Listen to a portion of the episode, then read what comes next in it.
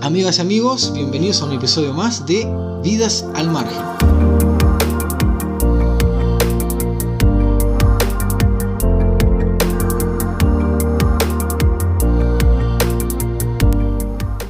Muy buenas, bienvenidos, gracias por acompañarnos una vez más. Y hoy, como lo prometido es deuda, eh, tenemos eh, nuevamente al señor Lucas y a la señorita Alexandra. Y hoy más que nada Lucas nos va a contar cómo fue ese cambio, eh, ese, ese cambio de vida tan radical y cómo fue cómo fue que siguieron en contacto con Alexandra y terminaron felizmente casados, ¿no? Sí. ¿Sí? ¿Sí? bueno, Lucas, ¿qué fue lo que te hizo decir, bueno, acá toqué fondo, necesito cambiar? Y lo que fue estando yo allá preso, viste, ya la última vez que estuve, como quien dice, ya estaba pasando por momentos en mi interior, así que me sentía, por más que recibía visitas, todo, digo, y digo, me estaba sintiendo muy mal por dentro, viste, porque viendo a mi familia sufriendo por mí, teniendo una novia, digo, también digo, tenía buenos motivos para poder salir adelante, viste, digo, y pero fue eso más que nada, viste, y querer yo mismo de cambiar, viste, cambiar mi vida, como muchas veces lo había intentado por mi propia fuerza, pero esta vez fue cuando conocí a Dios.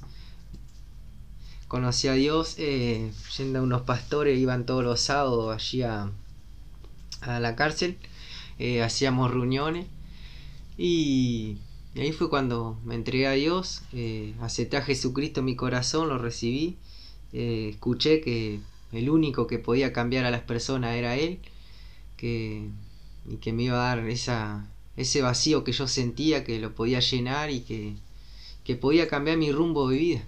Y que la única salida era esa, para salir de todo eso que estaba pasando, ese consumo, esa, de esa misma cárcel, viste, porque a veces no estando preso igual, viste, que vos te sentís preso en, en el pecado, en cosas así, digo, y vi que aceptando a Jesucristo y siguiendo sus pasos fue, fue lo que me llevó a salir adelante.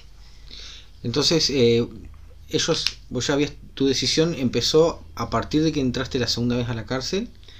Eh, vos ya entraste diciendo, bueno, no, yo quiero cambiar la segunda vez que caíste preso, o ese proceso se dio a través de, la, de las visitas Claro, se fue dando, mira, yo me salté una parte. Eh, yo ni bien llegué, ta, ya, viste, estando día ahí, charlando con un compañero, así, tenía un Nuevo Testamento, dos tenía.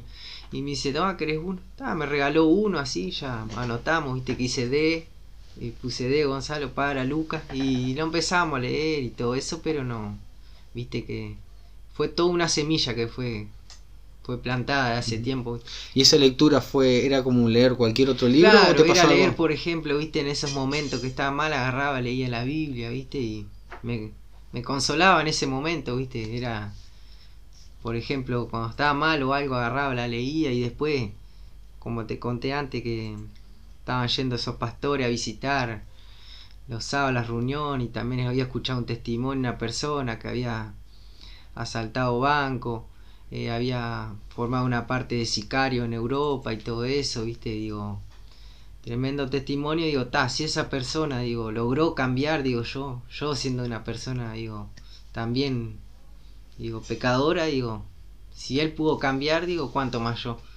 Y tenía buenos motivos, viste, tenía mi familia, tenía mi madre, eh, tenía Alessandra, que es mi esposa ahora como novia. Digo, buenas razones para salir adelante también, que fueron lo que me enteré que ella también estaba yendo a la iglesia, se estaba congregando y todo eso, y todo eso me ayudó, viste, a salir adelante.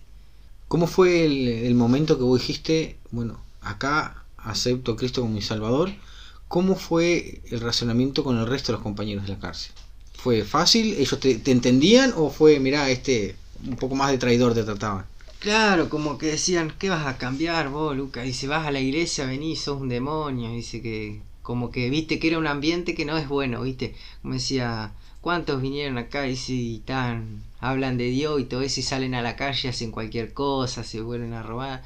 Eh, acá buscan consuelo en la Biblia y todo eso, pero después salen y se fuman todo, ¿viste? Pero claro, fue un momento difícil, ¿viste? Porque vos no podías expresar porque como que una no te iban a creer que vos ibas a cambiar y otra que vos tenías que también demostrar ahí que realmente, ¿viste? Digo, era difícil, ¿viste? Pero digo, querer es poder. Si vos querés, realmente te lo planteás, vos podés. Pero si vos decís yo quiero, pero realmente no hacés el esfuerzo por, por querer salir adelante, y siempre pensando en vos así, ¿viste? Porque si decís, pa, ¿qué va a empezar? Digo, si pensás lo que piensan los demás, ¿viste? Que yo decía, ah, me van a decir un religioso. Me decía, mirá, ya va el pastorcito, ¿viste? Cosas así, ¿viste? digo, pero está. Claro, tenés que dejar de pensar qué es lo que me van a decir. Si, bueno, soy yo. Soy yo y, soy el que quiere cambiar. Claro. Bien, entonces como venías diciendo es que ese cambio no fue de la noche a la mañana, sino que fue un proceso. ¿Cómo fue esos días en la cárcel? Que te decían cosas.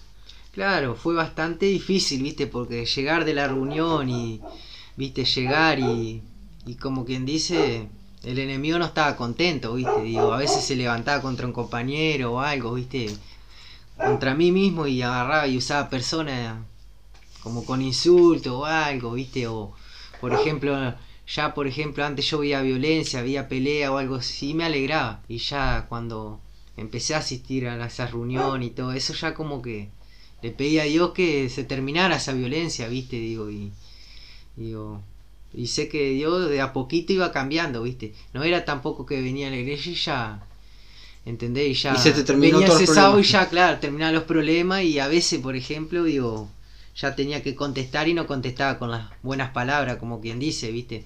Y ahí me decía, ah, pero vale, iglesia. Fue todo un proceso, no fue que cambié de la noche a la mañana, como vos decís.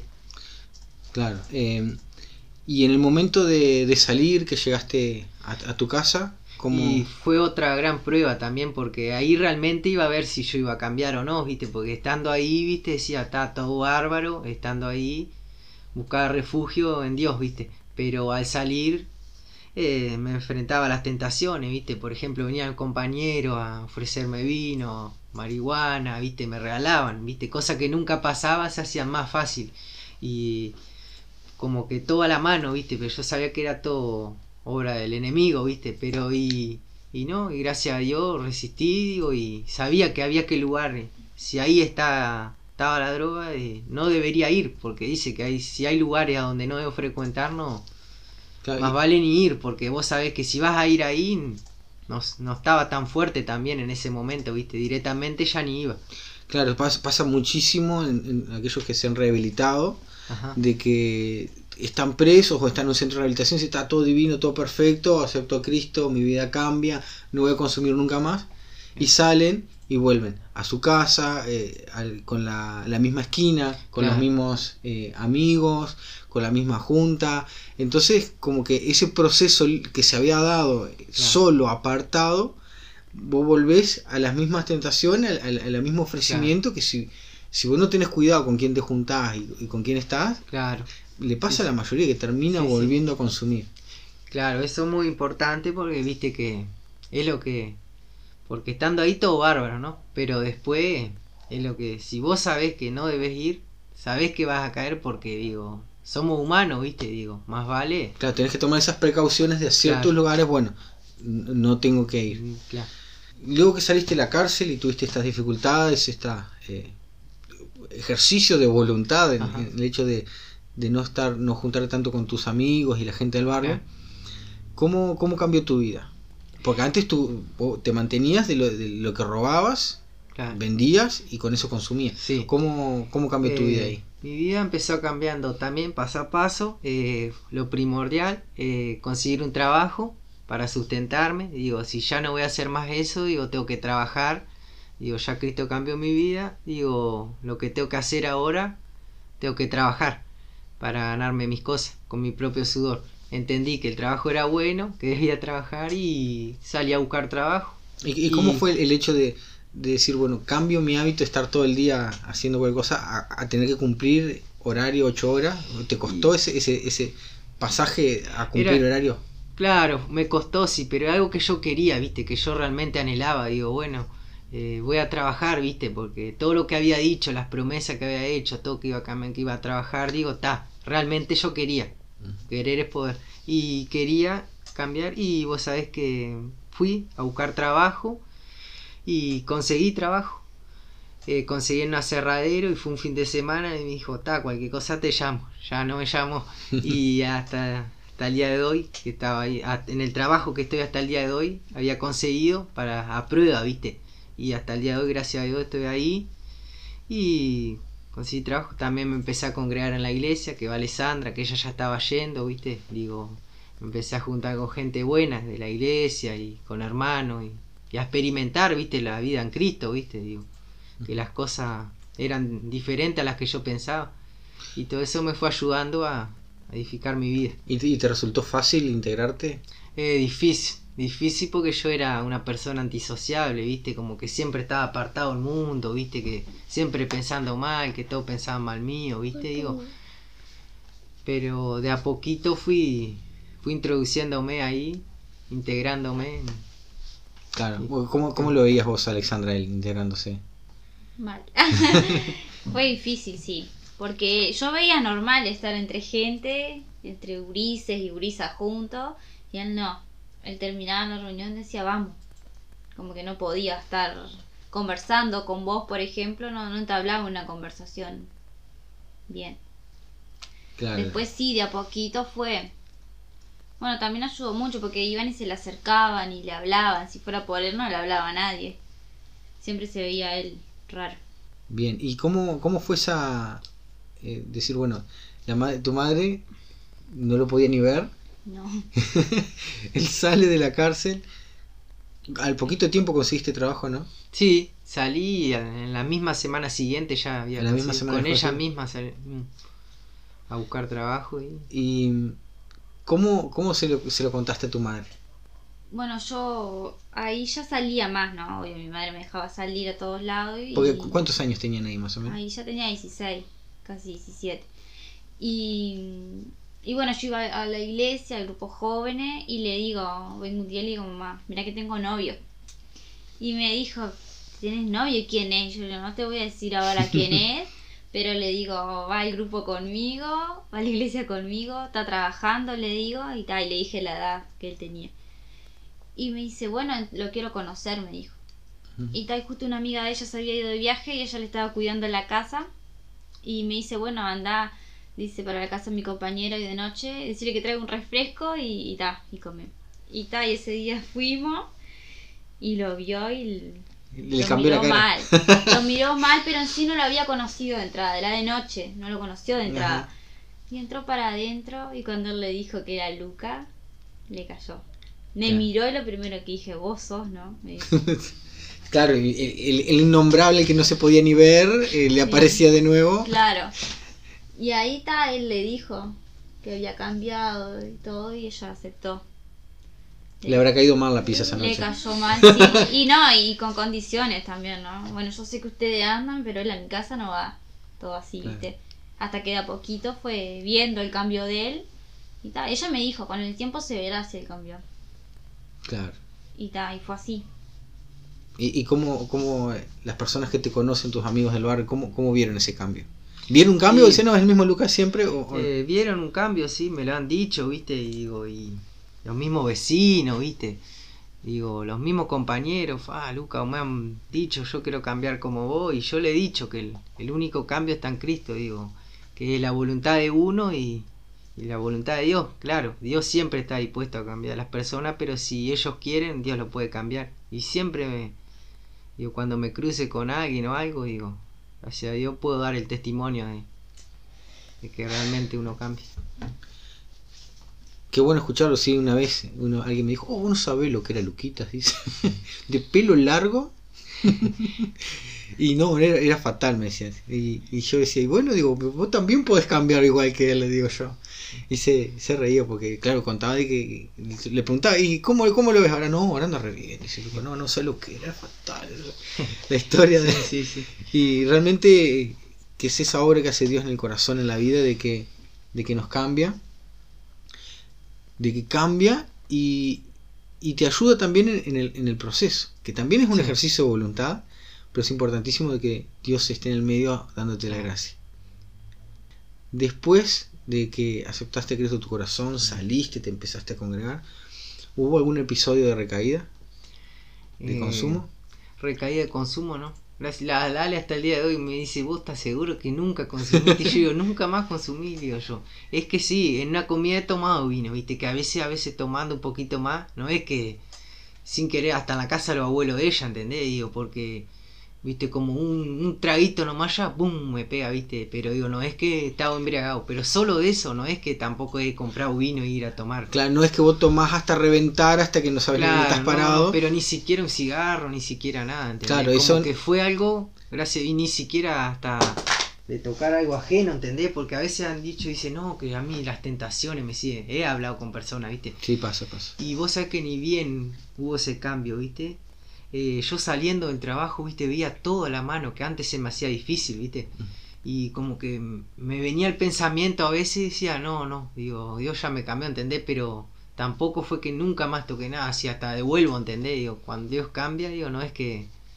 El, el cambio es, es Claro, es completo. verdad. es- es- Claro, igual vamos a aclarar algo de que el hecho de que hayas tenido problema de consumo con la bebida y la droga y que Claro. ahora pruebes alcohol y no y no te dé no te emborraches y no, no te genere problemas, no a todos les funciona.